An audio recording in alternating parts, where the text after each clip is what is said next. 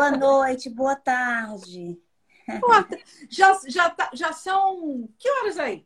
Agora, 20 horas. É, então é isso mesmo. É bom, mais do que bom suar. Tá no meio, né?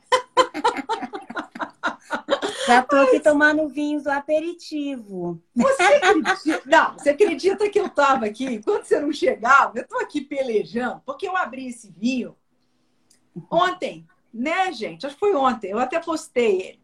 E aí eu deixei ele fechado com a rolha na geladeira. Muito bem. Agora aqui na correria de vir para vir para live e tal, trouxe ele com a rolha e tô aqui. Aí eu comecei. Você acredita que a rolha quebrou? Aí a rolha quebrou. Ah, aqui. não, Ana. É, aí eu não consegui tirar a rolha, eu, eu enfiei ela bem aqui, né? Então, para não para não me levantar aqui, porque eu vou é só pegar um abridorzinho que eu, que eu tiro ela. Mas daqui a pouco eu, eu vou lá. Eu te deixo aqui falando alguma coisa e corro lá. Porque eu vou tomar um vinho com você. Ora, bola. que vinho Tudo você tá bem? tomando aí? Por falar nisso. Ah, é um, é um, um Chardonnay. Um Petit Vin, do meu ah. irmão Voisin, o cavista vizinho. ah, é mesmo? Aí pertinho de onde você mora. É. Estou vendo já muitos aqui da Bem Paris. Então, Obrigada pela presença. Um monte de seguidores aqui seu. que bacana. Pra, pra, muito muito bem-vindos. Prazer. Quem não me conhece, eu sou a Ana Moquidesse. Estou aqui no Instagram já há, há, há, um tempinho. Eu sou sommelier profissional e eu trabalho é, como professora, consultora é, é, e principalmente comunicadora do mundo do vinho, né? Porque eu acho que o brasileiro precisa de mais pessoas, o brasileiro precisa de ouvir mais pessoas falando de vinho para se empolgar e entender que vinho pode ser tomado de uma forma mais natural, sem grandes firulas, sem grandes esnobismos. É para tomar vinho na hora que quiser, que puder, com o orçamento que tiver, né, Edson, que é o mais é. importante, né? Nem sempre as melhores garrafas são, são as etiquetas. É, é invariável do preço. Às vezes você toma um. Ah, a Ione tá aí. Oi, Ione. A Ione, ela... ela... Esse vinho mesmo que eu compro, ele custa R$4,90. Oh, Mas é, é, uma delícia, super leve. Uma o nome dele, a etiqueta. Então, é, olá, Ana, uma xará chegando aí.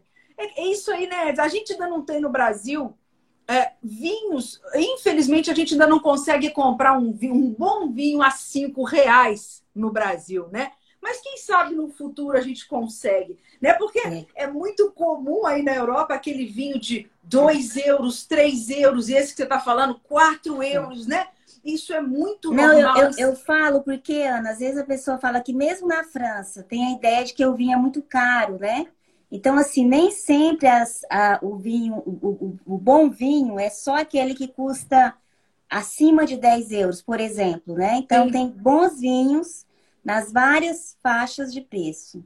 Sim, sim, para todos os bolsos, né? Sim. E aqui no Brasil a gente começa, né, com alguma coisa já na faixa de 19, 20 reais, 21, o que já é um, um preço interessante, interessante não, é. né? Não, não chega a ser 5 reais, mas 20 reais, 30 reais, 40 reais para uma pessoa que gosta e como eu, assim, de repente, não. Porque é, se a pessoa ela, ela mora sozinha, por exemplo, ou ela gosta de tomar só um pouquinho, ela pode muito bem investir numa garrafa. Aqui, por exemplo, vocês conseguem ver, ó, eu tomei isso aqui do vinho ontem. Então, isso aqui estava guardado na minha geladeira. Aí eu pego, tomo um pouquinho mais hoje. Então, quer dizer, pensa bem, 40 reais dividido por três dias, de repente, né? O vinho não sai é. caro. É, porque o vinho é degustar, né? Não é beber de forma exagerada. É tomar de forma equilibrada realmente é, é uma bebida que se toma diferentemente da cerveja. Você vai mais degustar, né? Compartilhar o um momento, como nós vamos compartilhar aqui. Exato. E é isso, né? Então, e, e a gente, é, ainda mais nesse momento, e é, é legal, no momento que a gente está é, meio que, que afastado. Você sabe que aqui em Juiz de Fora hoje a prefeita voltou a decretar lockdown para a gente aqui. O cenário aqui em Minas está meio complicado. Como é que está a situação aí na França, em Paris, hoje, hein, Edson? Como é que está a situação do, da, da, pandemia? Uma informação aqui para a galera. Então, a, a França não está, uh, não está tendo esse lockdown total, né? Então, lockdown aos fins de semana, em algumas cidades onde o, o nível da, da epidemia está mais elevado. Paris, por exemplo, começa a estar funcionando até às 6 horas da tarde, a partir das 18 horas, tem esse toque de recolher. E as grandes lojas, grandes centros comerciais uh, estão fechados, né? Mas esse comércio, em geral, comércio de pequeno porte está aberto, exceto os restaurantes e os restaurantes e os cafés, né, parisienses, que fazem muita falta. Falta, verdade. E é. como é que está a situação justamente dos, dos locais que você é, tem sempre tanto prazer em levar as pessoas, é, os museus, o Louvre, o Orsay e todos os outros, a, a Torre Eiffel. Como é que estão esses lugares os, os, aí em Paris? Então, todos estão atualmente com restrições, né? E os museus estão fechados, museus e monumentos fechados, né? Por enquanto. Sim. Então, é. assim, ele, o governo pede assim, reunião de até seis pessoas, né? Então, mínimo de aglomeração possível. Sim, sim. É todo ainda ainda todo cuidado é pouco, né? Mesmo é. com as vacinações, né? Mesmo com as vacinas chegando, é. a gente vai ter que ter um pouquinho de paciência para entender como as vacinas estão funcionando, o, o, o, o, alcance dessa imunização, né? E a gente é. ainda tem que ter cuidado, porque a situação ainda está bastante preocupante, né? Pelo menos é. aqui é, né? Mas, enfim, é, eu estava aqui falando, e quando você estava chegando, eu estava explicando para as pessoas que eu te chamei hoje, eu falei com ela, eu falei com eles assim, ó, oh, a gente não vai falar nem, não, nem necessariamente de viagem, não necessariamente de vinho, a gente vai falar de tudo um pouco, mas eu te convidei hoje, né, Edson, porque a gente está iniciando aqui a Semana Comemorativa das Mulheres, e eu quis iniciar em grande estilo com você, né? É a minha Obrigada. ídola aqui, que lindíssima, maravilhosa. Uma mulher que é ela é que você é um exemplo, né? De vida, de, de, de, de uma, como pessoa, como profissional, né? Uma pessoa que transmite, né? E, e, olha que eu te conheci só pelo. Enfim, no início, quando eu me apaixonei por você, eu uhum. tinha te conhecido só aqui pelo Instagram, né? Depois tive a oportunidade de te conhecer na França, né? E, em Paris, então foi maravilhoso confirmar toda a impressão que eu tinha tido de você aqui, né? Pelo Instagram. Porque as pessoas que não conhecem a Eds ainda pessoalmente podem ter certeza que ela é exatamente essa pessoa que aparece aqui. Eu nunca vi uma pessoa tão autêntica, tão igual. É, todo mundo fala, é a observação que as pessoas mais fazem, né? Quando vem, nossa, você é igualzinha da internet. Eu falo, é, gente, eu não...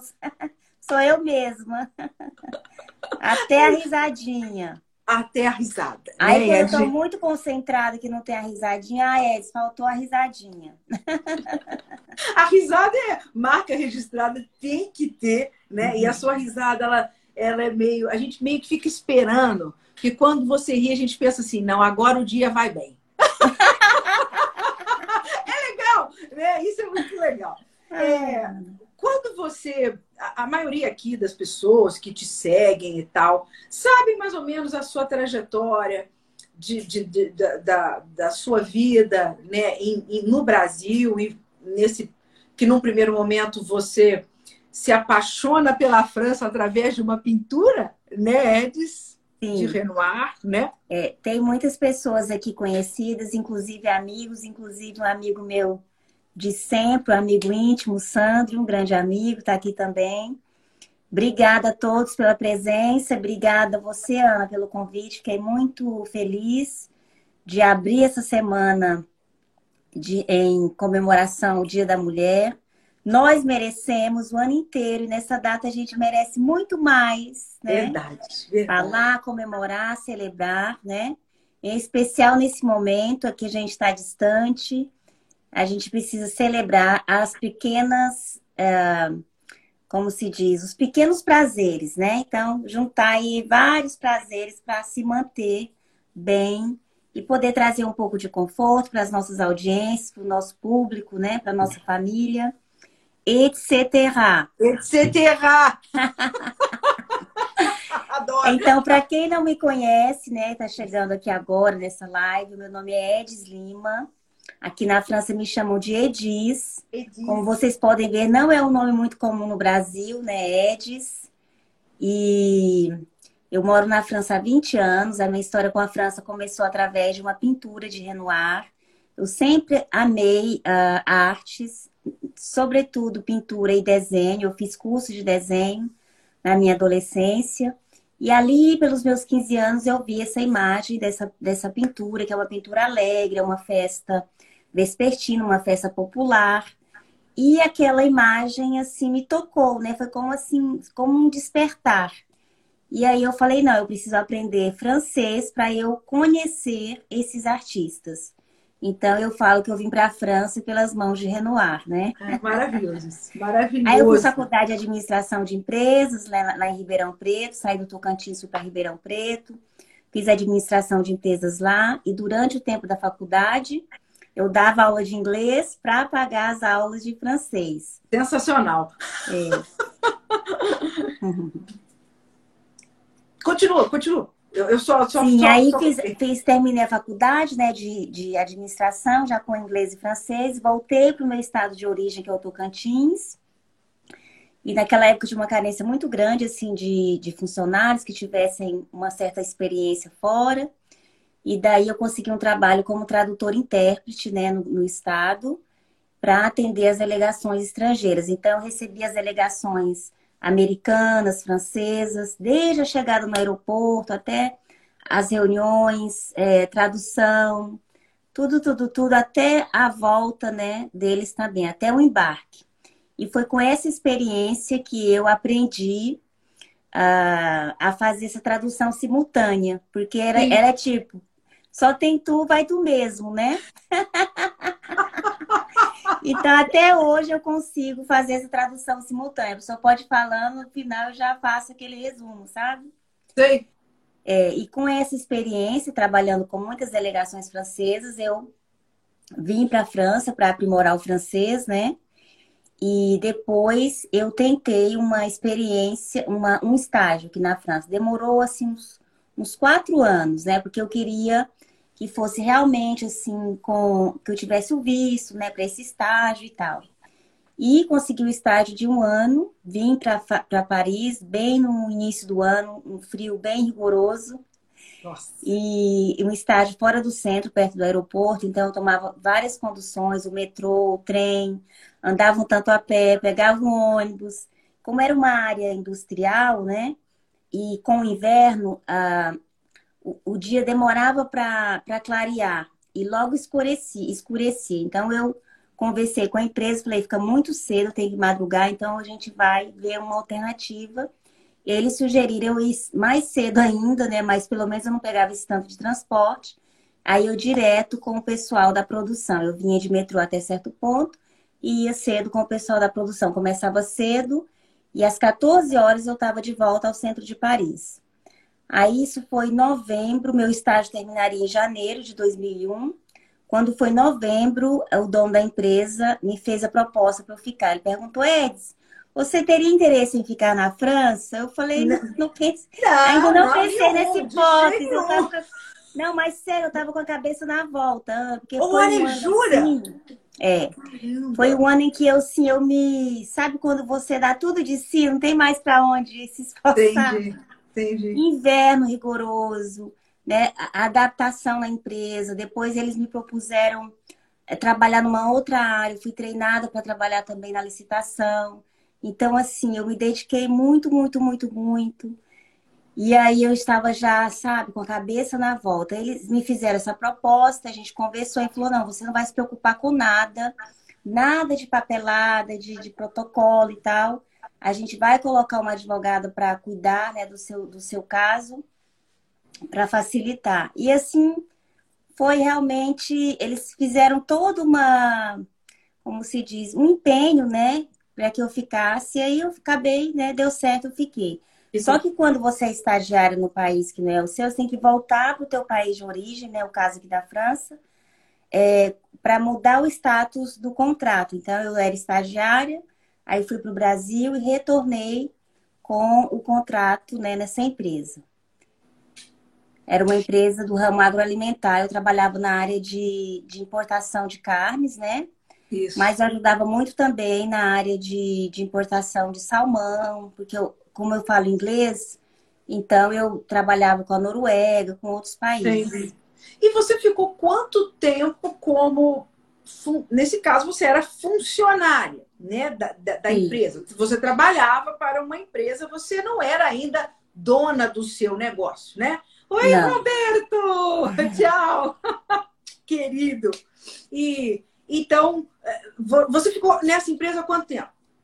Eu fiquei um ano como estagiária e depois eu trabalhei dois anos, né? Fui para o Brasil, voltei, trabalhei dois anos nessa empresa. E foi uma época que eles fizeram uma fusão que não deu certo. Daí eu saí dessa empresa, fui trabalhar na área de. numa outra empresa, na área de engenharia de cidades, projetos. A mesma empresa que trabalhou naquele projeto lá de, do La Défense, né? Então, nessa época, eu recebia delegações brasileiras, né, de São Paulo, de outros estados, para visitar os projetos aqui de, de arquitetura de cidades entre Paris, Lyon e Marsella.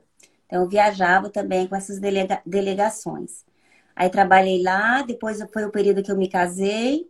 Aí, em 2007, tive a minha filha, e quando a minha filha nasceu, eu tive que parar de trabalhar um ano porque ela teve bronquiolite, né?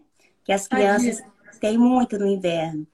E aí, esse, na volta para o mercado de trabalho, eu, tinha, eu podia ficar ainda um tempo sem trabalhar, mas aí eu. Oi, Olavo. E oi, é... meninas, um monte de meninas deram boa tarde aqui pra gente. Boa, boa, boa tarde, tarde Santé. Olavo, que Santé. Beijo Olavo, de Paris. Querido. Então, uh, eu trabalhei nessa empresa de engenharia. Quando eu saí, depois para voltar ao trabalho, eu estava procurando emprego e aí eu conversei com uma ex-chefe minha, que ela é tailandesa, uma graça, a Silvi. E ela falou assim, Edis, tem um site, é um site onde você pode postular se você é executivo. Você já foi executivo? Eu falei, não, mas pensei comigo, posso ser, né? Posso ser. Porque o que acontece aqui na França, eles querem te colocar numa caixinha. Se você, por exemplo, trabalha como é, assistente de direção, aí você fala, ah, eu, eu tenho administração de empresa, já trabalhei né, como assistente de direção. Então, eles querem te colocar você sempre como assistente de direção. Falei, não, preciso sair desse tal de, de, de assistente de direção. Falei, quer saber? Eu vou me inscrever nesse site, né? Não é que eu fui chamada para uma entrevista. Sensacional. fui chamada para uma entrevista é, numa, no Ministério das Relações Exteriores da França. Passei por várias entrevistas, né? Uma série, uma seleção. E aí fui contratada lá. Espetáculo. É, como... a, a, a Cláudia do Tocantins disse que o Tocantins está mandando beijo para você. Ah! Isso para vocês também, Cláudia. É... E o Sandro tá falando que eu sou uma pessoa linda. Olha só, obrigada, Sandro. Mega comunicadora, viu, Sandro? Que legal. Campinas, sei lá, representada por aqui com a Ivanete. A Creuza Lá em tá Campinas, gente, eu escrevo uma, uma coluna na revista Z Magazine, a coluna Via Paris, tá? Que legal. A Isa tá amando, ó, falando com a gente do Rio. Temos a Thelma e a Cláudia que falou lá do Tocantins. Obrigada, gente. Obrigada é. pela presença, pelo carinho. Mas aí, Edson, muito bem. E aí eu e trabalhei aí... no Ministério né, das Relações Exteriores. Foi um trabalho maravilhoso, onde eu assim tive muita, circulei muito nos ministérios, né, da comunicação, da educação, é, comitê científico aqui da França. Viajei muito a trabalho. Eu chefe uma ó, o pessoal começou gente de Boston, Jundiaí, tá todo mundo mandando beijo. Goiás, Brasília, Americana, Oba! outro de Campinas, Rio Grande do Sul, Finlândia. Finlândia. Tá vendo, a gente? Tá internacional. Obrigada, tá, gente? Toscana. Rio Grande do Sul, Natal, Toscana. Olha, Araguaína. É. Oi, Cleiber. Saúde. Cascavel, no Paraná. Gente do céu, que maravilha. Viamão, Rio Grande do Sul. Ribeirão Preto. Osasco. Oi, Ione. São Paulo. A é. gente tem que dar um beijo para esse povo. Juiz de Fora! Manaus, Araguaína também, Cláudia Cardoso. Ai, Cláudia, beijo. Valinhos, Fortaleza. Gente, todo mundo aqui, obrigado, obrigado. Natal. Obrigada, obrigada. Podem ir escrevendo que a gente está vendo. Enquanto isso, a Elis volta a falar. Vai lá, Elis, te cortei só para a gente é, dar boas-vindas para todo mundo aqui que está claro. chegando. Lisboa, que legal. Obrigada, viu, gente, pela presença. Então, nesse trabalho foi interessante assim, a minha ousadia de colocar esse currículo lá, mesmo não tendo sido, né, antes uh, executiva aqui. Então, apostei, não falei, ah, porque é para executivo, não vou colocar meu CV, coloquei, fui chamado, passei pela, pelas seleções e acabei trabalhando lá por três anos. E o meu chefe, ele tinha, assim, uns 80 anos, foi ele quem, quem uh, apresentou para o governo francês essa colaboração científica com o Brasil, porque ele é especialista em formigas, foi pesquisar formigas em Minas Gerais. Que legal. E se apaixonou pelo Brasil, então existe essa cooperação até hoje, que é muito importante, né, para nós, para o Brasil e também para a França, para ter essa troca, né, de, de conhecimento. E aí eu trabalhei lá durante três anos. Aí quando eu estava no Ministério das Relações Exteriores, em 2011, foi o boom do turismo brasileiro aqui na França. 2011? É. Muitos brasileiros de várias partes do, do, do Brasil, né? Aí um dia eu fui acompanhar um amigo para ele resolver questões de multas de trânsito. E para lá e para cá, ele falou assim: Nossa, você é muito jeitosa com os franceses, você é muito diplomada, por que você não trabalha no turismo? Tá precisando muito. Olha Aí só. eu falei: Não, eu, eu, não, eu sempre trabalhei em empresas, né? É, formais e tal. Ele falou assim: Ah, mas o seu Facebook você só tá em museu, né? Só vejo fotos de você no museu. Aí de tanto ele me falar: Não, sai desse trabalho, entra no turismo tal, você tem perfil.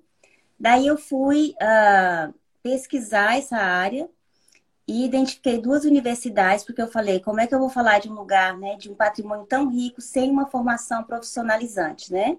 Sim. E daí eu identifiquei as duas universidades, fiquei um ano inteiro me preparando, nove meses, né? Foi uma gestação. É. Eu trabalhava né, lá no Ministério das Relações Exteriores e contratei uma professora francesa de História da França e de História da Arte.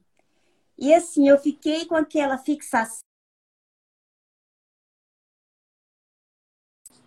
Perdi o sinal da Ed um pouquinho aqui. Dias às Agora. quatro da manhã. Aí eu estudava das quatro da manhã até às sete. Às sete eu me arrumava tal para ir para o trabalho. Eu me lembro que eu passava na cafeteria, tomava um café né, bem grande para me acordar bem. E na volta do trabalho, três vezes por semana, tinha aulas também à tarde com essa professora.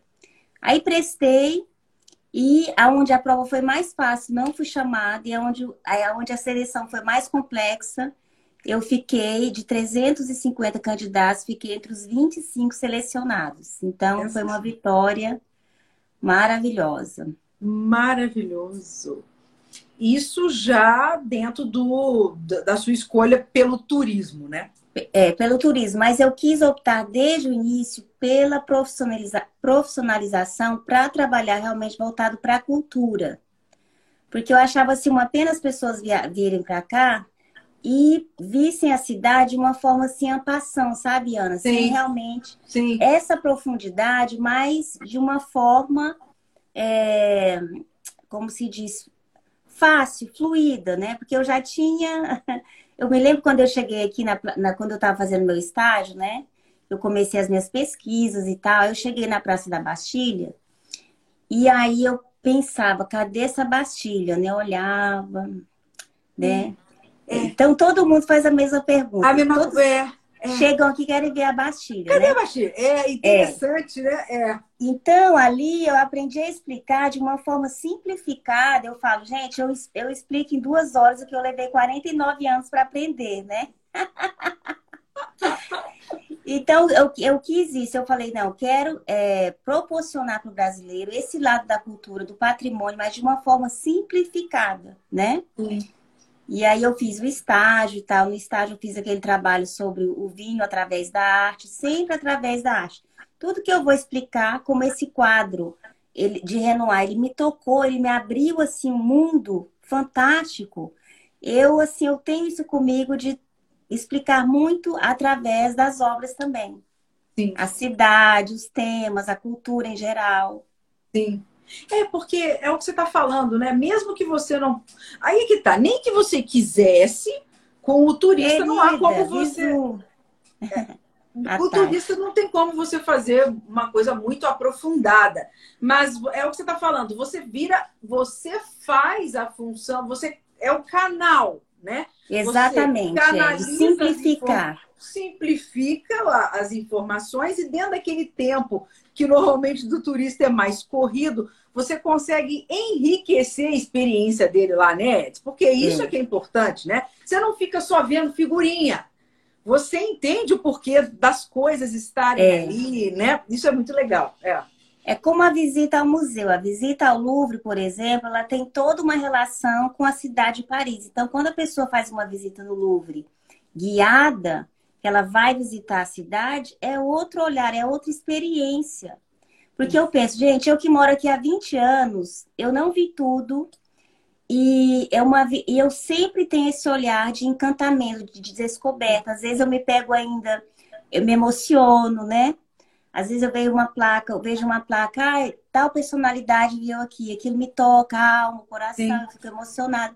Aí eu imagino uma pessoa que vem ficar uma semana, é muito rápido, né? Então é. tem que ser realmente uma experiência assim que a pessoa leve um pouco dessa alma uh, patrimonial da França, que é muito rica, né? Sim. Sim, isso é, isso é muito legal. Muito bem. Aí você, então, procura, né, corre atrás desse, dessa sua, eh, eh, da sua, do seu preparo, né, para você estar eh, oficialmente e formalmente preparada para fazer esse, esse trabalho. Na França, então, onde é que surge a Edis? Ah, não. Quer ver? Eu sei que a Edis é empreendedora desde cedo, né? É, não é verdade isso? A Edis gosta de empreender desde menina. Conta pra mim o que, você arrumava quando você era menina. Eu gosto. Todo o trabalho onde eu. Todos os lugares assim onde eu trabalhei, eu sempre fui muito empreendedor, empreendedora, no sentido assim, de não esperar receber a ordem, sabe? Sempre buscar algo adiantar, né? Ir atrás da informação, buscar trabalhar da melhor forma, abraçar aquele trabalho realmente como uma atividade é, séria, prazerosa, né? E na época da faculdade, eu vendia batom, né? Na faculdade, assim, nossa, mas vendia muito, muito mesmo, muito batom, né? Na faculdade, fazia o maior sucesso lá com esse batom. Então, eu sempre tive, assim, essa coisa da iniciativa, né? E o valor e aí, do trabalho. É, e aí, quando você. É, é e quando então você resolve empreender é. em Paris, criar a sua empresa? Quando é que isso. Quando foi que você resolveu isso na sua cabecinha? E, e aí eu quero que você conte os desafios e a burocracia dessas do seu empreendimento, né? Como foi para uma mulher brasileira, ok, inteligente, preparada, competente, ok, né? A gente sabe, mas eles não sabem, né? Muito bem. Como foi? Como é que você conseguiu? E o que, que você sentiu é, de tanto de, de, pontos positivos e negativos? O que, que você enfrentou para você criar a sua empresa aí na França? Então, eu falo que eu acordei empreendedora, porque eu não planejei abrir uma empresa quando eu uh, fiz o curso de guia, né? Uh, o que me levou a abrir uma empresa é que no curso tem um estágio. E eu peguei o estágio mais assim, sabe? Puxado desse mundo. Então, como eu já tinha essa, essa experiência com delegações na, na França e no Brasil, a empresa onde eu fiz o estágio logo começou a me contratar. Então, eu, eu guiava aqueles ônibus com 40, 50 brasileiros, né? 50 de manhã, 50 à tarde, aquela loucura. Foi, foi muito importante para mim, assim, em termos de logística da cidade, onde saber onde parar, onde não parar, né? Sim. Levar as pessoas. Só que eu percebi com aquele trabalho que as pessoas é, viam muito pouco da cidade. E eu, era, eu ficava muito frustrada, porque às vezes a pessoa falava, estava na Notre Dame, a pessoa falava assim, Edis, olha, eu trouxe aqui o nome de uma loja, ai, olha, eu sonho nesse lugar. Ou então, eu trouxe o nome aqui de uma igrejinha, lá, nananã. Sim. Meu sonho é nesse lugar. Aí eu falava, olha, infelizmente não tem como, porque a gente está com um grupo, né? Tem é. um horário, tem um ônibus, tal, tal, é. tal. Então, assim, eu passava mais tempo dizendo não do que sim. Eu falei, não, eu preciso criar uma real experiência parisiense francesa para o brasileiro. Então, eu percebi ali no mercado, aqui no mercado de Paris, que existia essa lacuna, né?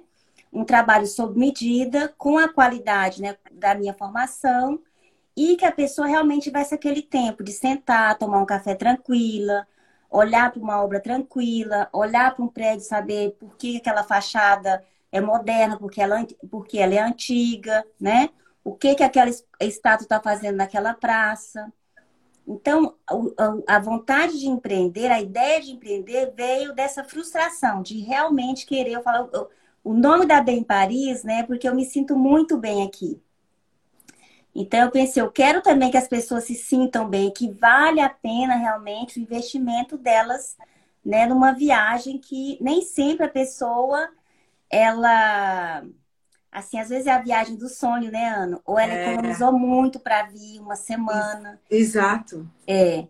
Então eu quis realmente é, participar desse sonho da pessoa, mas que ela visse uma Paris, essa Paris que eu vejo, né, é. que tem realmente. E, e, e é interessante muito. que você falou assim, né? A pessoa falou para você assim, poxa, eu queria tanto ir nessa loja para comprar um negócio que eu vi assim, poxa, eu queria conhecer essa igrejinha tal e tal e tal.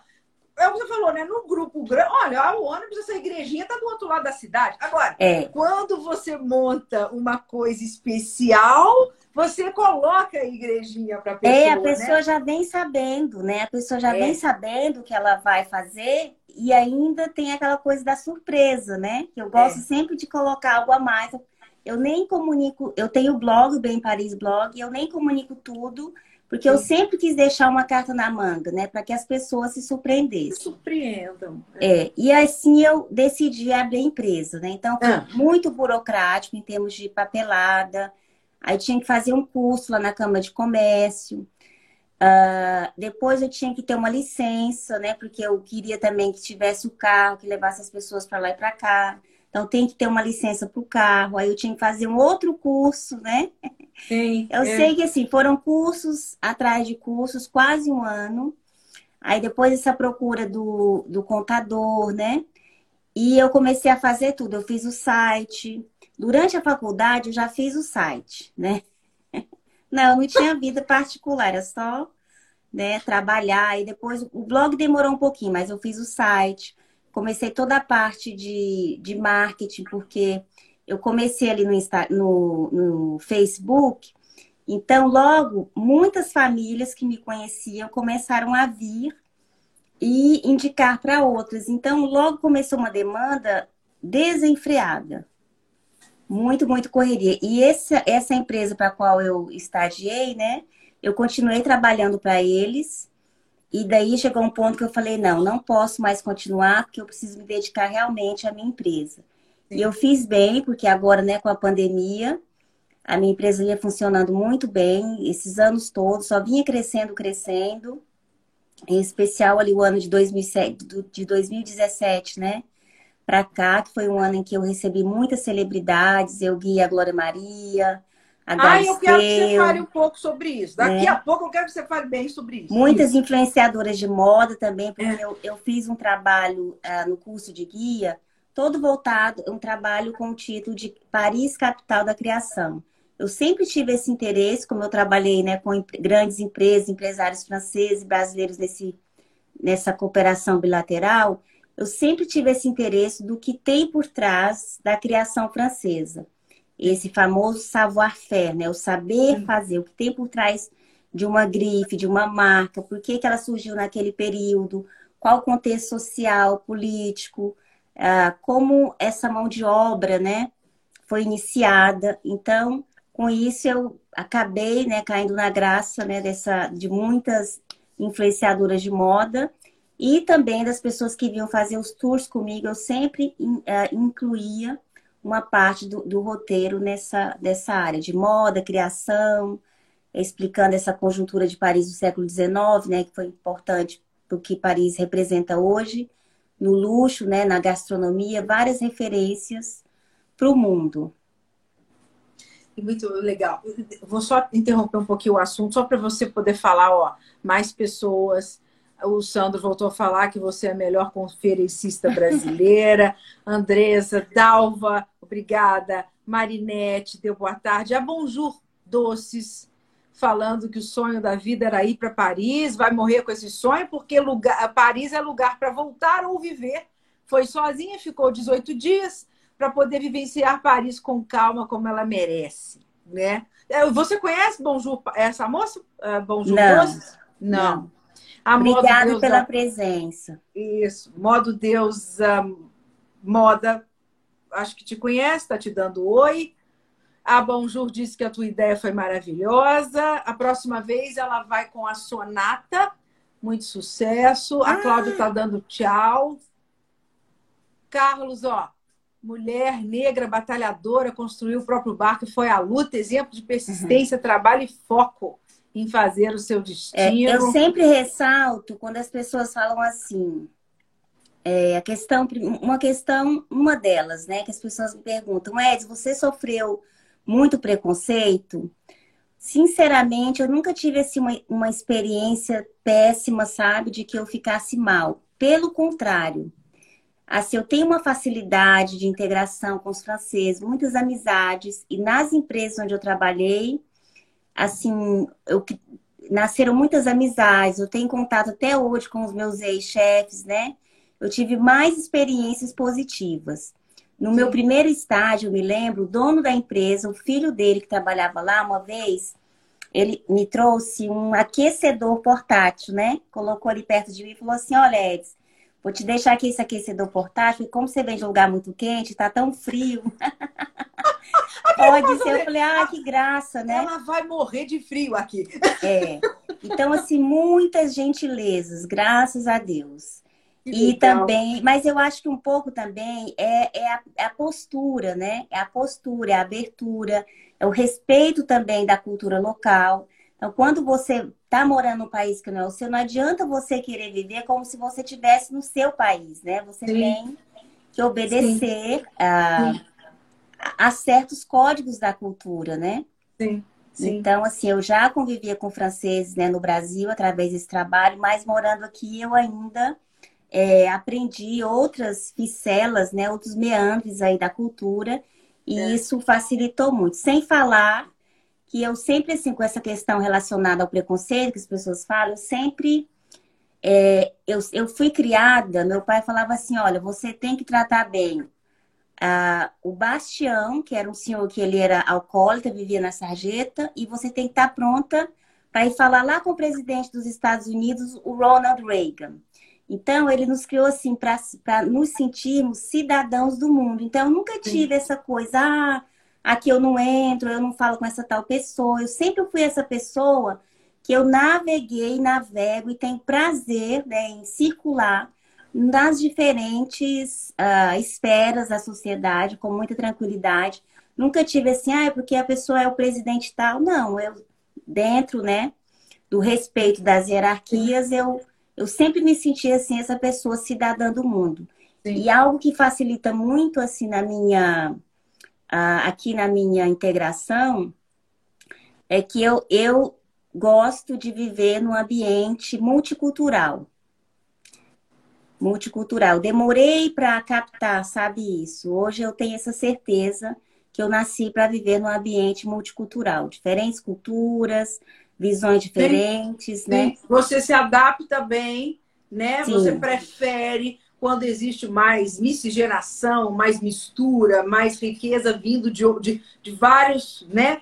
De é. vários, uh, várias origens diferentes. Aqui, aproveitando uma pergunta que passou aqui e, e aproveitando você falando um pouco mais dessa sua convivência com os franceses, né? Como você aprendeu a conviver e a lidar com eles. Eu queria que você falasse um pouco mais sobre isso. E uma pergunta que fizeram aqui, que eu acho que todo mundo tem essa é. curiosidade, mas eu até tenho uma experiência pessoal, mas eu vou, vou, vou acho, que, acho que a Edson é que tem que responder. As pessoas querem saber se é, eu esqueci quem foi que perguntou aqui. Se é verdade mesmo que os franceses, alguém que perguntou aqui, tá? Os franceses não gostam de falar inglês e que eles se recusam a falar inglês e até mesmo são uh, uh, uh, mal educados, né, por falta de melhor palavra, com alguma pessoa que queira falar inglês. Não, é, isso, gente, já ficou no passado, né? Nós vivemos num mundo globalizado, hoje o inglês está partout, né, em todos os lugares. Paris é uma capital cultural mundial, então nos lugares tem muitas pessoas que falam inglês, em especial essa nova geração. Então, é um mito. Vamos colocar Sim. na categoria mito. É outra, outra, outro ponto é essa coisa de generalizar, né? Existem pessoas, eu falo assim, que o ser humano é o mesmo em qualquer lugar do mundo, só muda o idioma. Você vai encontrar pessoas simpáticas, pessoas desagradáveis, Verdade. pessoas solidárias, né? Enfim. Eu, eu tive a experiência do seguinte: eu falo francês, mas quando eu tive em Paris em 2019, eu cheguei com o meu, meu francês muito, muito enferrujado, e como eu falo bem, razoavelmente bem inglês. O que eu fazia e que dá sempre muito certo é, primeiro você chega nas pessoas com um sorriso, né? Nunca com a cara... Primeiro com um sorriso. E eu sempre começo bonjour, eu sempre começo pelo menos com o bonjour. Aí eu começava, eu falava bonjour. Daí para frente eu tornava, eu começava a falar inglês e eu me desculpava, falava, me desculpe, é, eu meu, meu francês não é muito bom, eu vou me dirigir, eu vou, eu vou conversar com você em inglês, ok? Eu não recebi, ninguém falou para mim não. Todo é. mundo respondeu. Desde é. de, de, gente que cuidava da barca no, no, no no, lá no, É, até uma, uma moça numa padaria lá perto do, do, do, do ateliê de Lumière, dentro uhum. do bairro lá, né? É, é, as pessoas não se importam. É, é, a sua forma de chegar nelas. Né? É, eu acho, é eu concordo com você. É. E além do mais, é, o francês ele é muito exigente no quesito ah, como se diz, nesse, nesse, nessa tríade aí, né? Bom dia, por favor, por favor. e obrigado. Sim, sim. Por favor, você me perdoa. Se você não pede por favor, já é mal atendido. Então... Exatamente. É. Bonjour, como ça va? Uh, monsieur, s'il vous plaît. Aí eu continuava. I can't speak French, but I need your information. I need some information. e aí vai né? É, não, isso é um mito, realmente. É, é, é. é. E, com relação a, a, aos, aos franceses, né? O que mais Sim. você acha, assim, de, de? Que aquela coisa bem... De... O que, que você aprendeu com eles que é, assim, bem diferente da gente aqui?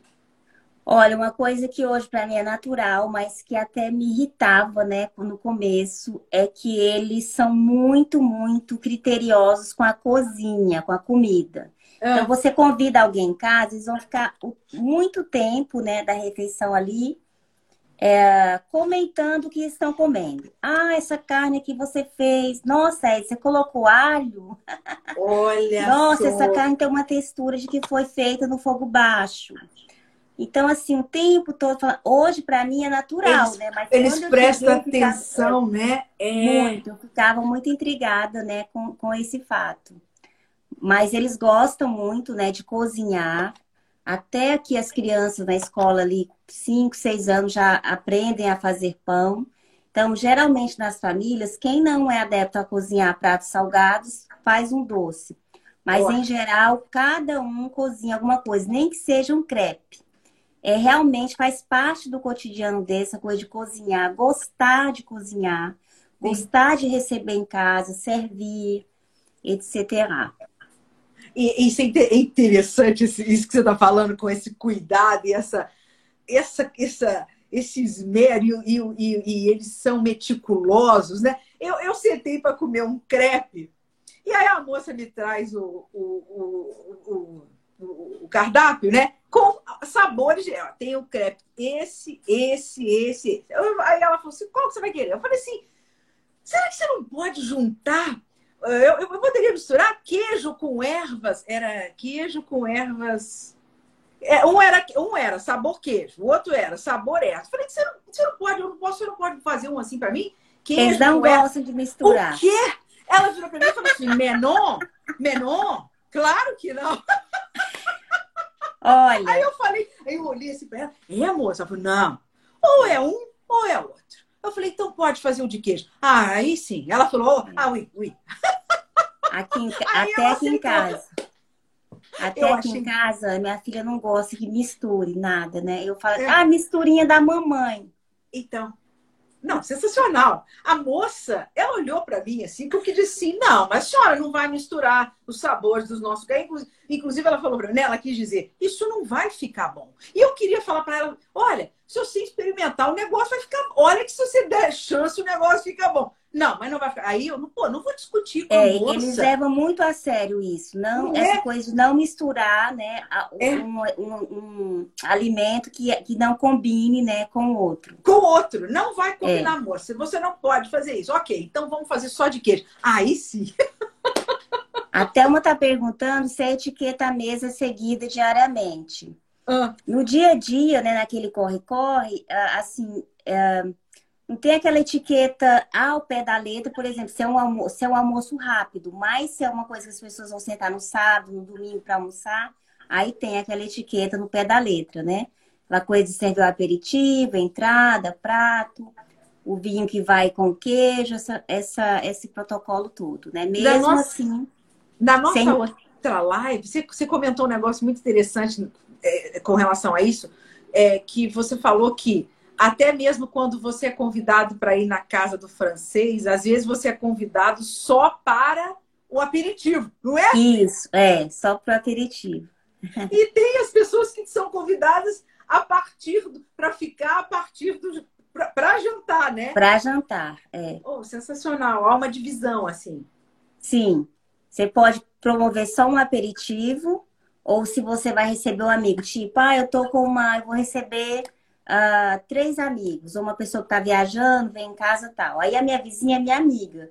Eu é. falo, ah, eu vou receber uns amigos, vem tomar um aperitivo com a gente. Aí ela vem para o aperitivo, ela sabe que eles vieram jantar, então ela vai sair a francesa. Quando ela vê assim o aperitivo, né, tá, tá terminando. O aperitivo tá acabando, é, é, é a deixa.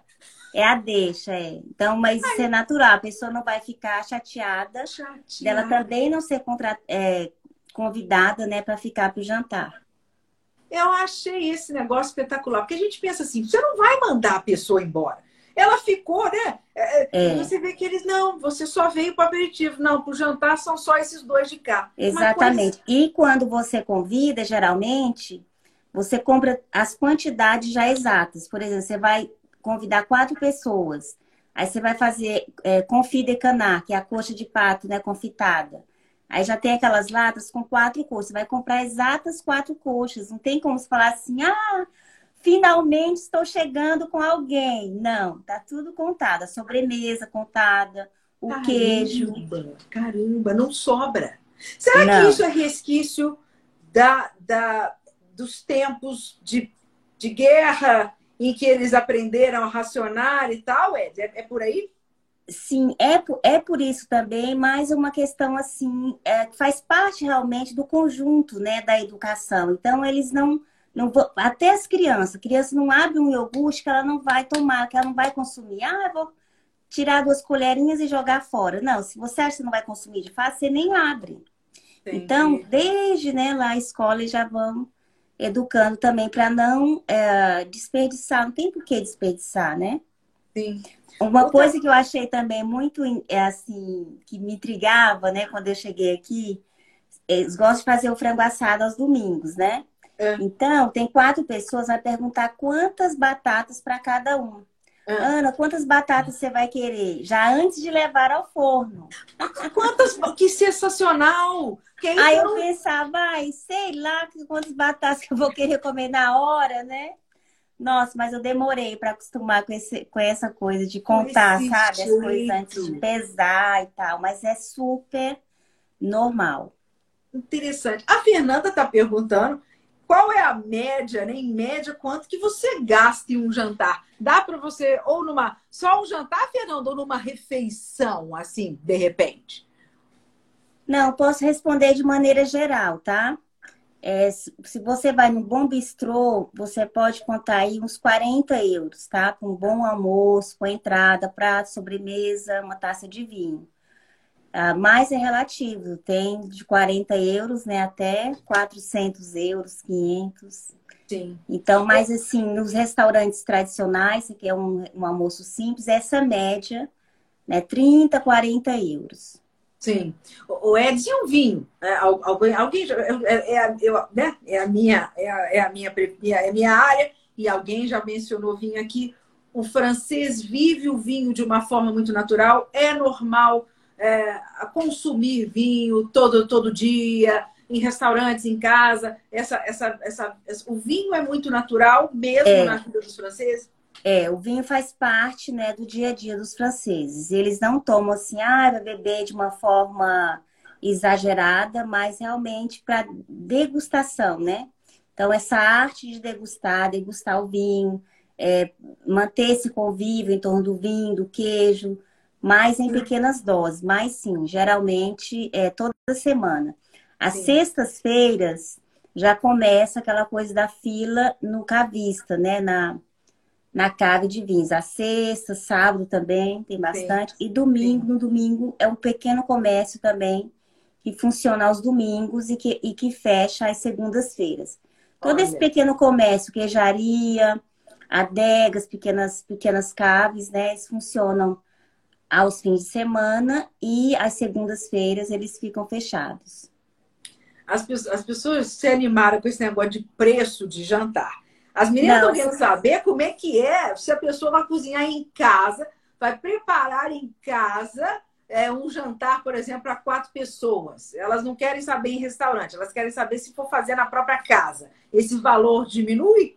Já que conta as batatas, diminui, né? É, não. Paris é uma cidade que é uma cidade puramente turística. Então, tudo que você faz fora de casa fica sempre um pouco mais caro, como em toda cidade grande, né? É diferente você comprar no supermercado que você ir ao restaurante. Tem o serviço, tem o ambiente, tem, claro. tem tudo ali incluído. Claro. Então, é um pouco mais em conta, tá?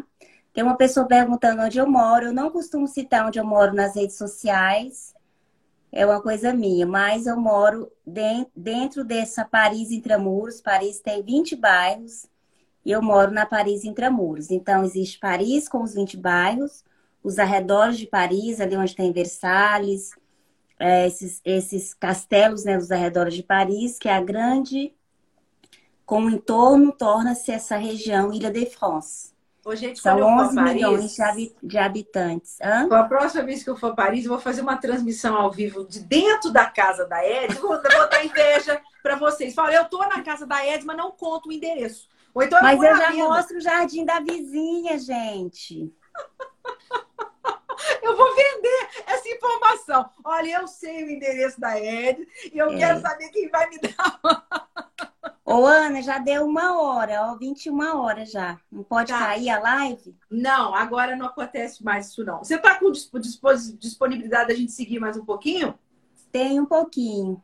Tá. Eu quero saber de você o seguinte: fala um pouquinho da Eds das a redes Silvia sociais. Tá aí. Uhum. É, é é, da, das redes sociais. A gente está falando como é que você lida com, com isso, com as redes Acaba que uh, você cresceu, claro, uh, uh, por, por, por, conta de, de, de todo o trabalho que você faz, mas você tem uma presença na rede social muito forte, né?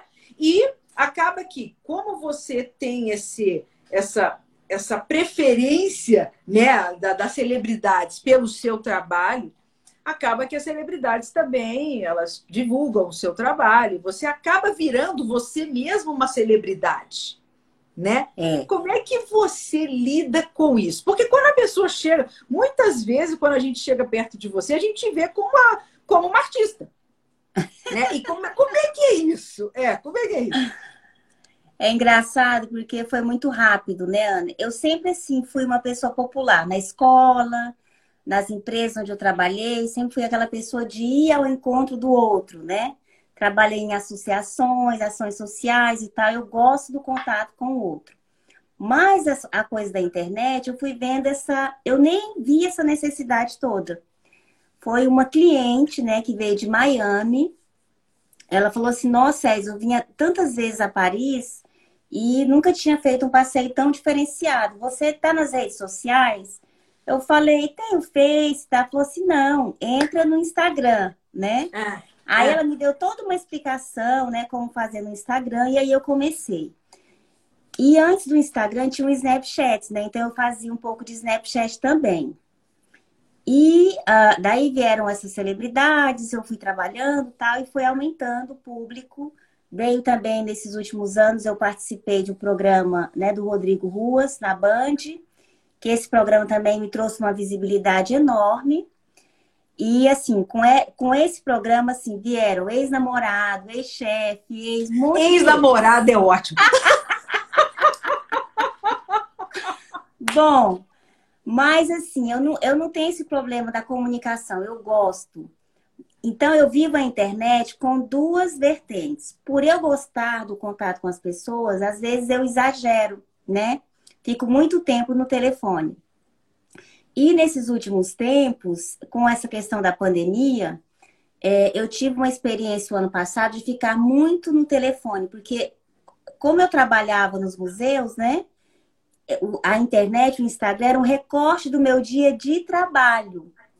Então, ficou um jeito que as pessoas me cobravam uma presença diária, como se eu estivesse saindo para trabalhar. E eu não estava, né? Então, eu fiquei muito tempo no telefone e eu me deu uma. Em dezembro, eu tive uma espécie de fadiga mental. Entendi. Então, eu venho, né, trabalhando isso para ficar menos tempo é, nas redes sociais e também porque o meu trabalho depende muito, muita leitura, muitos estudos, muita comparação Agora, mas... de um livro e de outro. Mas eu não me importo, eu gosto da rede e você, social. E, e, você dá autógrafo pro, pro turista, não dá? Ah, dá! Às vezes alguém né, me encontra, vem me beijar, vem me abraçar. É, às vezes, ah, te reconheci pela risadinha, né? Te reconheci. É, é. Porque você deve ser reconhecida por pessoas que não estão turistando com você, mas te encontram, né? É, bastante. Então... Eu até brinco, né? Eu brincava, às vezes eu chegava no restaurante, aí a pessoa tava com o meu concorrente, aí vinha me abraçar. Eu falei, é, né? Vem me abraçar, mas tá viajando com o concorrente. mas não é. Aí... Às, vezes, às vezes é porque o concorrente é mais barato. Não, e os concorrentes, eles falavam, Wes, o povo te ama, todo mundo vem com a gente, mas fala de você. Ai, gente, é muito engraçado, né? Mas eu gosto, então assim, eu tenho essa relação que eu gosto do contato, então eu gosto das redes sociais, eu gosto de falar assim, mas eu, eu só gosto de. Como eu sou muito autêntica, sabe, Ana? Eu não gosto de aparecer por aparecer. Primeiro, eu gosto de aparecer para trazer uma informação útil, né? Alguma coisa que vai sei lá, mudar a vibe das pessoas, trazer uma inspiração, trazer uma informação sobre a França.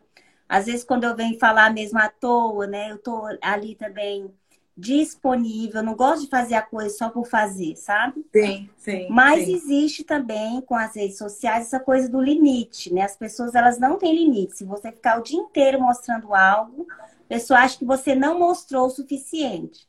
Então, você tem que ter, né? Pelo menos eu estou reaprendendo a lidar com as redes sociais, né? Nessa coisa do limite, né? Sim.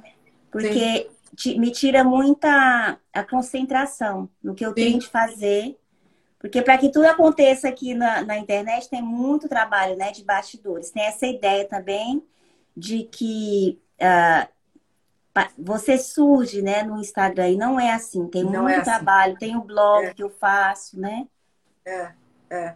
O Edson, e o que, que você, como você fez, né, nesse ano, quando a pandemia chegou, né? Porque aí você foi impedida de fazer o que você gosta mais de fazer, a sua vida, seu, seu trabalho, que é guiar brasileiros na França, não só em Paris, mas a, no ar. As viagens. Não é? Como é que você fez? Como é que você se.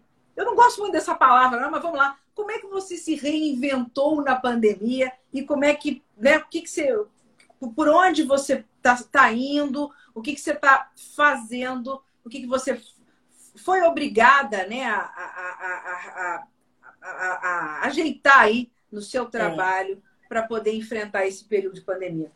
Então, assim, eu, eu falo assim, às vezes eu falo, eu tive a sorte, mas não foi só a sorte, né? Graças a Deus eu tive visão, coragem, né? E muita determinação. Trabalhei muito, muito mesmo. Vinha trabalhando assim, você via, eu estava de manhã no Louvre, à tarde no Louvre, à noite no Louvre, Exato. né? É, então, é. fisicamente, eu já estava muito cansada fisicamente. Eu tenho 50 anos, viu, gente? Tem essa carinha de 30, mas eu tenho 50. Trabalho desde os 16 anos. Então, assim, fisicamente eu já estava bem cansada. E mais, assim, tive essa sorte de ter tido disposição, né, saúde, muita determinação para ir construindo a história da, da, empresa, né, da Bem Paris. Então, nessa, com a pandemia, eu pude, uh, de acordo com os balanços da empresa, ter esse apoio financeiro do Estado, né, para a empresa Sim. e a manutenção do meu salário. Então, isso me deu um alívio, assim, mental. Eu não precisei né? Fiquei, ficar preocupada. Desesperada, é. Desesperada, uhum. não. Tá tudo bem. E eu já tinha, desde 2019, o projeto de lançar cursos online, cursos de História da Arte online, de cultura francesa. Porque as pessoas me escreviam, ah, Elis, eu não vou viajar, mas eu gosto tanto do teu conteúdo, né, nas redes sociais, faz alguma coisa online. Em 2019 eu comecei a trabalhar nesse projeto, mas com aquela correria de trabalho não levei adiante, mas já era um projeto Sim. antigo e também porque eu vi essa evolução tecnológica, né? Eu, eu, pensei, não, eu fico uma parte né, no museu e uma parte online, porque aí também eu não vou fisicamente, né, me cansar tanto. Assim, prevendo já daqui cinco anos e tal. Então, retomei esse projeto. Agora mesmo contratei uma pessoa para me ajudar na parte uh, técnica, né? Para avançar mais rápido. Já tem uma lista de espera aí, né, gente? Ah, e está saindo. Eu que tenho legal. muitos temas, né, que eu já trabalhei já de da faculdade, que eu fiz pesquisa, tem os temas meus de predileção, tem os temas, né, que eu acho assim que vão satisfazer uma grande maioria da, da do meu público aqui. Então, estou trabalhando para trabalhar uma parte na, na, no digital, mas com a esperança de que em breve né, a gente retome isso. as viagens. Exato. Não, é um isso trabalho... que eu ia te perguntar. É, é apesar desse projeto todo do, de cursos, né, História da Arte e tal, o turismo, assim que possível, vai voltar eh, a todo é. vapor, né? É um trabalho que eu gosto de fazer, né? Já investi 10 anos nessa área, tanto em informações como nessa parte prática mesmo. É, desenvolvi um network também muito interessante aqui nas empresas francesas, é, nas, nos museus, nos hotéis, né? Então, é, uma, é um ativo, né? Que eu tenho através da Bem Paris e que eu quero é, continuar e também é, esse vínculo né, com as empresas. Eu gosto de trabalhar junto às empresas francesas. Sim. O Edis, é... agora uma mensagem para a mulherada aqui, porque estamos comemorando o mês das mulheres, né? Dia da Mulher, a evolução né, da figura da, da mulher na, na, no mundo, na sociedade, nesses, principalmente nesses últimos, nesse último século. Qual é o conselho que você dá para as mulheres que estão aí começando, que estão querendo, ou até mesmo mudar de vida, mudar de carreira? Que conselho legal que você pode dar para a mulher hoje aqui, que está nos ouvindo? É. Ousar, né? Não ter medo de errar. E, sim, e, e, sobretudo, não se comparar, né? Hoje em dia existe essa tendência das pessoas se compararem nas redes sociais. Ah, alguém já fez isso e eu tô atrasada. Ah, alguém já tá lá na frente, eu tô atrasada. Ou não sei quem tem não sei quantos seguidores. Isso, gente, não adianta a pessoa ficar se comparando. Às vezes a pessoa me pergunta, é esse seu concorrente? Eu falei, eu não sei o que ele está fazendo, porque eu estou tão ocupada cuidando do meu negócio, né? Sim. Então eu acho que a gente, em primeiro lugar, a gente tem que dar atenção à nossa história. A gente precisa começar onde a gente está. Com pouco que a gente tem, começar onde a gente está, parar de se comparar, insistir no que a gente começar, né? E, Sim. sobretudo, independente da área, independente de que seja mulher ou homem, eu acredito na formação continuada. Sabe, Ana, essa coisa de você sempre buscar aprender algo novo, independente que seja, de que, que esteja no seu segmento. Sim. Né? Então, para você poder ter repertório, para você poder ter o que acrescentar, para você ter um, um, senso crítico, né? Sim. Sim. E, e, Ed, é, e, e, me fala, uh, alguma figura feminina que você. Vamos, vamos falar de uma mulher francesa que você admira, que te inspira. Ou inspirou, alguma que já é, morreu, né? Eu gosto muito da Christine Lagarde, né? Que ela é da área de. foi ministra, né? Dessa área de finanças e foi uma, a primeira mulher a dirigir o, o FMI. É uma mulher que tem uma postura muito assim uh, coerente. Você vai ver os, os temas dela, né? Ela, lá 10 anos atrás, ela segue assim, uma linha tênue. Eu gosto muito disso, de coerência, sabe? Essa coisa, ah, porque o fulano falou um palavrão que tá na moda, tá na onda e a pessoa vai. Eu, eu, sabe, eu acho, eu acredito muito nessa coisa da autenticidade. Você ser você, colocar sua essência, né, para o mundo, independente de jargões que estejam na moda, sabe? De Sim. dessa inflexibilidade. Então, assim, é uma mulher que ela tem uma postura é, reta, digamos assim, e que também, né, se destacou no meio muito masculino e que eu admiro muito. Até a gente estava falando da questão das redes sociais, né? Estava falando como eu lido também. Eu fiz um limpo aí nos meus perfis. É, sigo, os que eu sigo são perfis assim que realmente que me inspiram, que eu tenho prazer de falar assim, ah, eu vi o feed daquela pessoa, né? Tá ali algo que, que, eu, que, me, que me agrada, que me faz bem. Sim. Então, eu acho que a gente precisa é, ter esse equilíbrio, sobretudo hoje em dia, com essa situação que a gente está enfrentando da, da pandemia, a pandemia ela nos trouxe a todos, independente né, da classe social, do setor, essa essa pausa, né, esse parêntese para a gente olhar para dentro. Então, olhar para dentro é um, é um exercício, né, uh, muito importante. Acredito que seja algo positivo, né, de tudo que a gente esteja passando e que, que pode nos aproximar realmente de quem a gente é e a gente trazer isso para o mundo de uma forma é, real, de uma forma autêntica, né, sem sem, sem maquiagem, digamos assim. Então, eu gosto muito de perfis assim que me, tra que me trazem né, essa verdade. E uma mulher brasileira que te inspira, que você admira?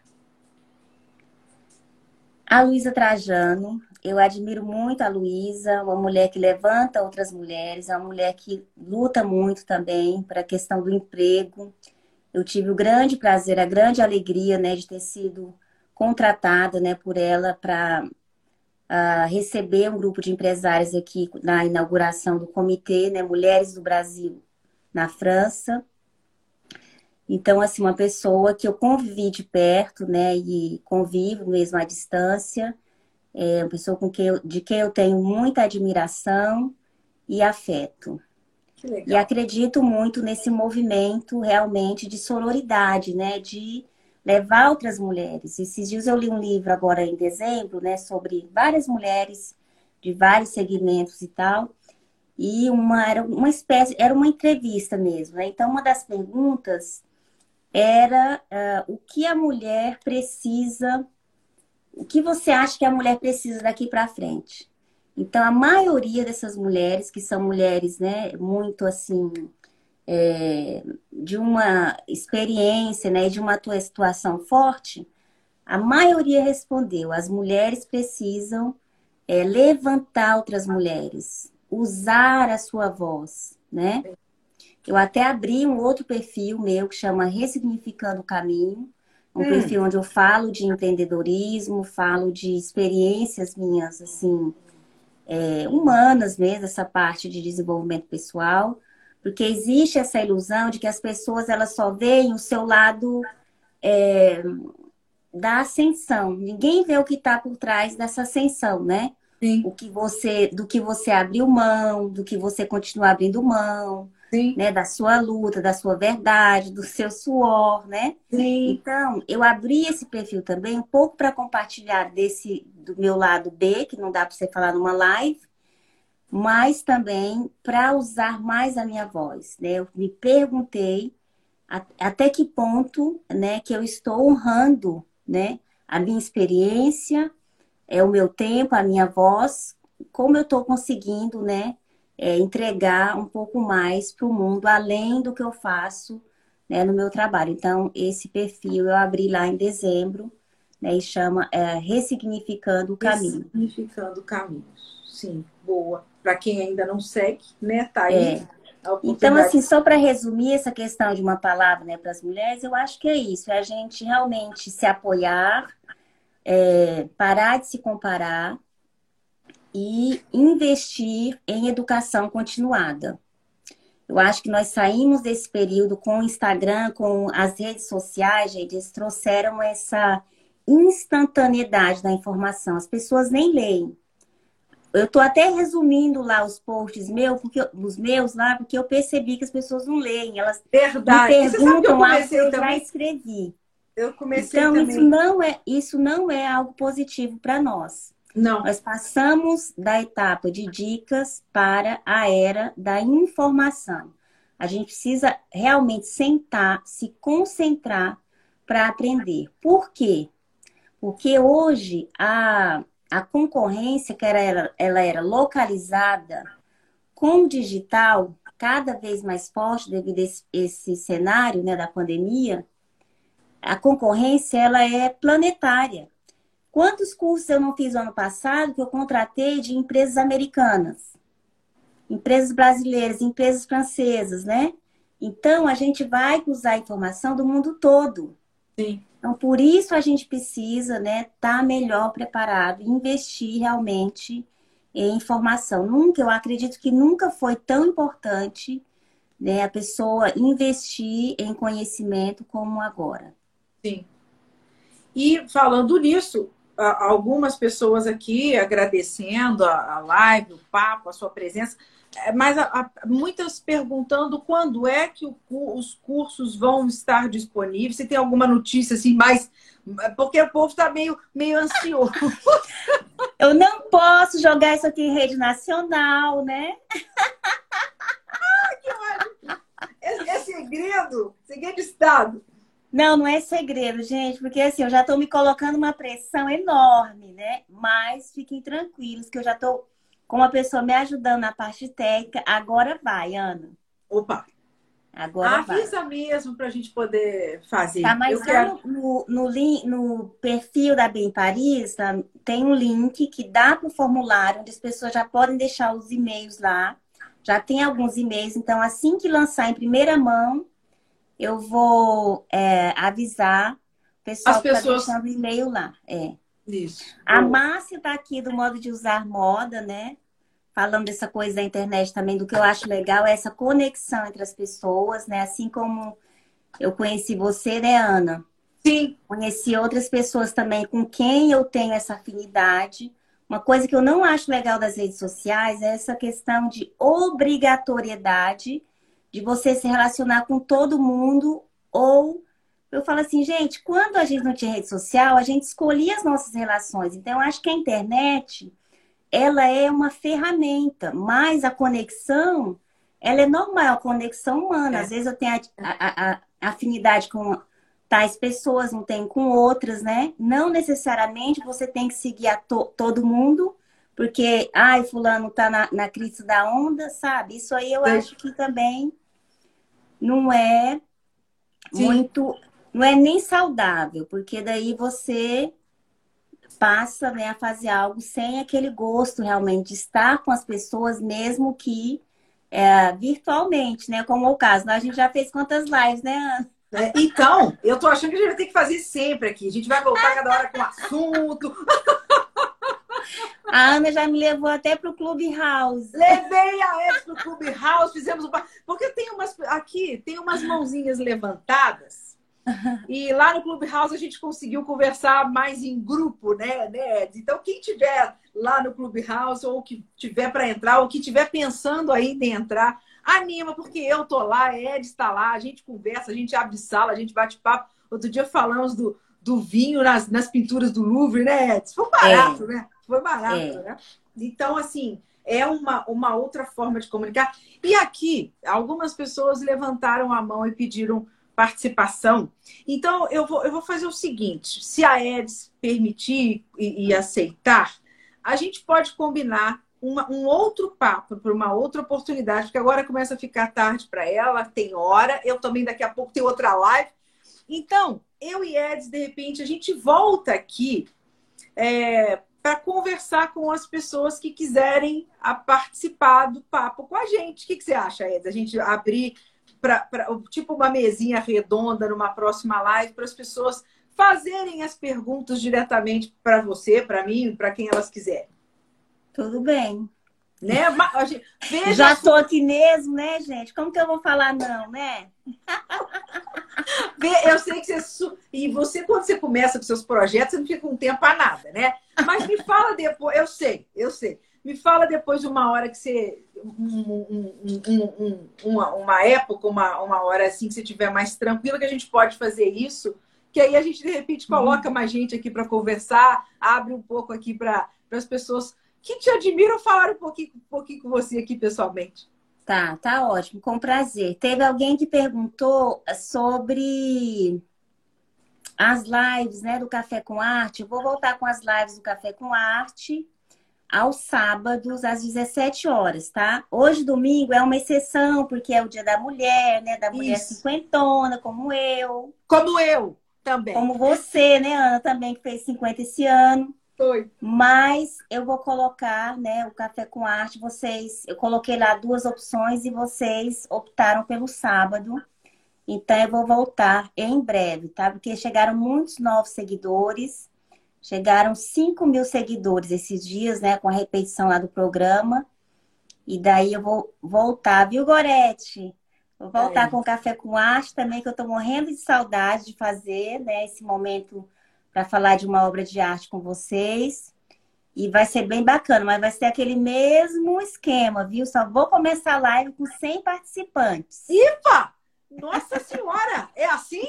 Senão é, você não fala. É claro. Né? Porque é um conteúdo que eu levo tempo para preparar, nos mínimos detalhes né? Uma aula realmente. Que legal, que legal. A, a Estela, lembra da Estelinha, minha tia, que você conheceu? Sim. Tá aqui, ó. Ela tá aqui, ó. um tá beijo, Estela. Um abração para você. Ô, Edis, então é isso. É, é sempre um prazer conversar com você, Mara. A gente, com essas oportunidades que a gente teve, assim, a gente já fez uma amizade tão legal, né? É tão, é tão e legal, é tão genuíno, né? A gente é. é amiga já. E é uma honra para mim, é uma alegria poder é, ter a sua amizade, poder contar assim com, com, essa, com essa sua luz, com essa sua energia, que é um negócio contagiante e, e você merece, é merecedora de todo o sucesso que tem. E eu te desejo cada vez mais. Mande um grande beijo para a Valentine. Obrigada. Né? Nesse Dia Internacional da Mulher, como todos estão falando, muitos nos parabenizando pelo Dia da Mulher. E eu queria também parabenizar a todas que estão aqui, a você e agradecer muito essa sua, a seu carinho, a sua gentileza de estar aqui comigo hoje. Obrigada, adorei. É sempre um prazer aqui com você. Você é uma comunicadora nata, sempre me, me aperta, né, gente, para eu falar o que eu não estou pretendendo. eu sempre dou. Ela sempre dá um jeito de me tirar algo de mim a mais, né? Fora do combinado. fora do combinado. É. muito bom. Eu curti muito, obrigada a todos. Estou vendo tem muita gente aqui lá do Bem Paris. Sigam o perfil da Ana, é um dos perfis que eu mais acompanho. Vocês veem que elas, ela é bem criteriosa como eu. Traz o conteúdo realmente detalhado. Tem muita informação sobre o mercado do vinho. Ela tem vários entrevistados aí nas lives já gravados no IGTV, tá? Vamos fazer uma corrente de perfis realmente que façam a diferença, obrigada. né? Obrigada, obrigada. É verdade, tá? o, conteúdo, o conteúdo aqui bem voltado para o mundo do vinho. E eu tenho, durante a, a pandemia, eu tive a, a honra e o prazer de desenvolver um trabalho entrevistando profissionais da área do mundo do vinho. Então, eu tenho disponível aí no meu IGTV, no meu podcast, é, o, o, papo com os melhores que vocês podem imaginar e muita Nossa. coisa boa está vindo aí. É, né? é uma pena que as pessoas não consultam os vídeos que a gente já fez, né, Ana, lá no IGTV, porque então, tem muito tá material tu, do ano passado, aí. né? É, tá tudo aí. É só dar uma olhada no feed. É.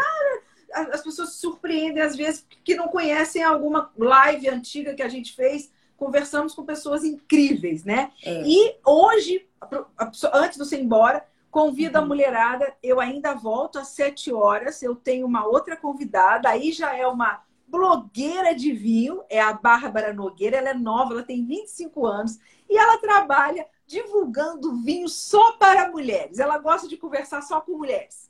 Então eu chamei a Bárbara para conversar hoje comigo para a gente tirar ao vivo algumas dicas das mulheres aqui a partir das sete horas da noite. Que joia! Vai ser legal, tá. vai ser legal. Obrigada a todos, um grande beijo. Feliz Dia da Mulher. Vamos romper, viu, gente? Nada de moleza, hein? É. a risada. Obrigada. Um beijo, um beijo a todos. Obrigada pela presença e até breve. Um beijo. Até Ed. breve. Boa, boa, boa, boa noite. Boa noite. Boa noite.